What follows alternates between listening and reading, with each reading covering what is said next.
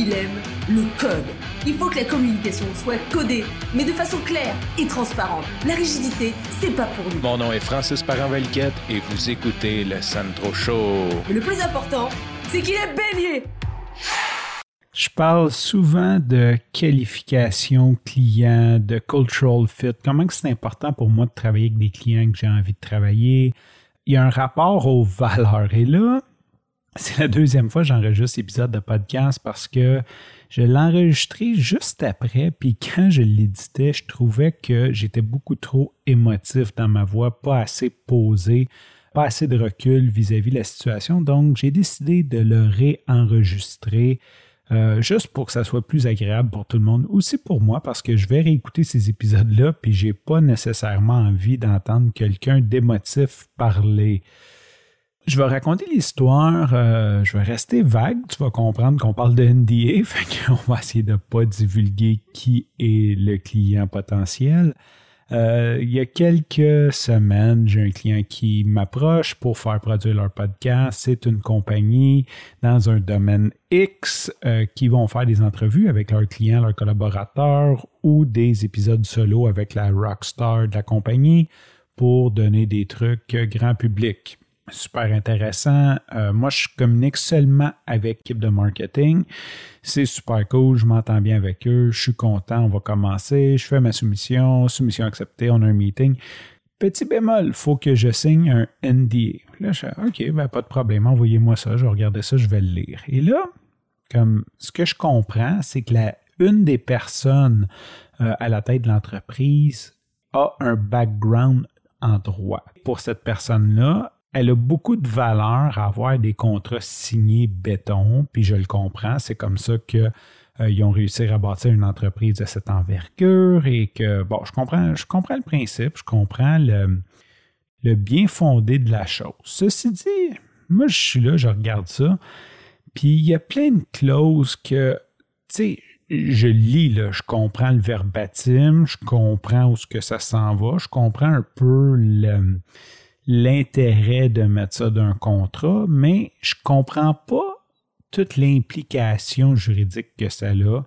Le délai est, selon moi, beaucoup trop long, puis je commence à lire ça, puis j'ai mal à la tête juste à le lire. Fait que là, je me dis, écoute, je pense que c'est un signe euh, de qualification. Puis, je le comprends que c'est zéro personnel contre moi, mais en même temps, quand tu lis un contrat comme ça de NDA, puis qui te disent genre comme tu voleras pas mes employés, en gros c'est ce que ça dit, euh, tu vas pas solliciter mes clients, tu vas pas regarde, tu m'envoies un fichier audio, je vais te le nettoyer, je vais te le monter, je vais te sortir le meilleur podcast possible avec ce que tu m'envoies.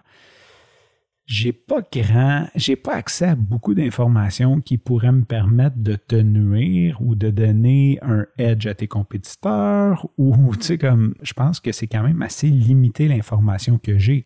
Et l'information que tu me soumets, euh, je fais mon travail, puis dans quelques jours, voire quelques semaines, tu vas le diffuser grand public. Je veux dire, si c'est pas un concept de podcast qui va révolutionner la planète, on s'entend, tu es un expert, tu fais venir d'autres gens en entrevue.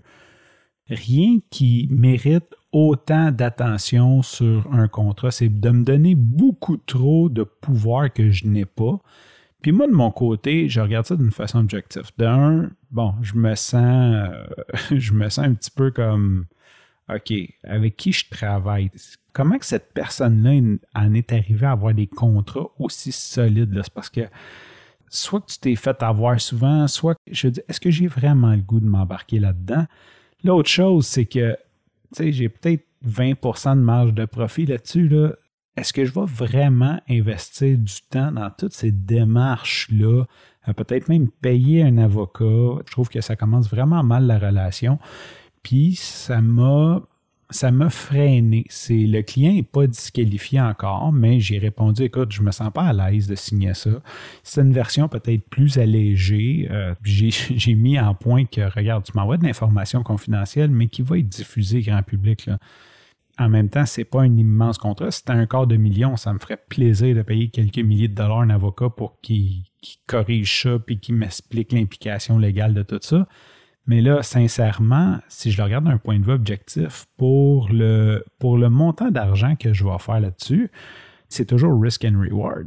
La seule chose que je risque, c'est de me nuire parce que je ne connais pas l'implication. Donc, tu sais, quand tu dis tu ne solliciteras pas mes clients, OK, ça va où ça? Est-ce que supposons que le client il entend que c'est moi qui ai produit son podcast puis qu'il veut que je fasse euh, qu'il veut faire affaire avec moi, est-ce que c'est de la sollicitation de ses clients? Est-ce que ça peut être litigieux? Puis là, comme c'est une personne qui a des connaissances en droit. Fait que sincèrement, il n'y a rien, rien, rien, rien de ça qui m'avantage, à part la compensation monétaire qui est très basse selon moi versus comme le risque.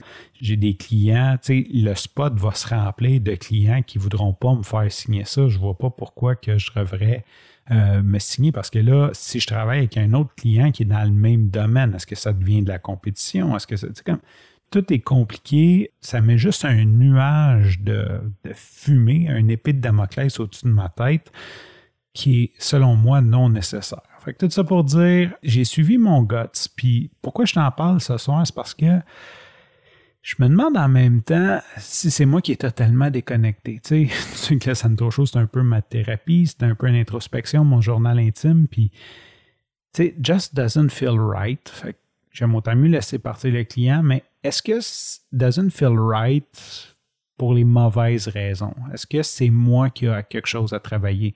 Est-ce que j'aurais plutôt dire c'est standard dans l'industrie de signer des NDA puis comme juste le signer? Est-ce que c'est plus creux que ça? C'est-tu un autre, ça vient-tu toucher une corde sensible que je devrais définitivement regarder? Ou c'est juste comme de la qualification client? Parce que j'ai aucun trouble. Le client, mettons, je sais pas, il dit j'ai pas d'argent, j'ai aucun trouble à le disqualifier ou il, il est en Abitibi puis il veut que je me déplace, j'ai aucun trouble à le disqualifier. Mais là, on dirait que je sais pas, comme ça, ça, ça, file pas bien de le signer, puis je me sens pas bien de ne pas le signer. Je suis comme un peu confus, puis c'est ça que je voulais partager avec toi ce soir. Sur ce, je te remercie pour ton écoute, je te dis à demain et bye bye.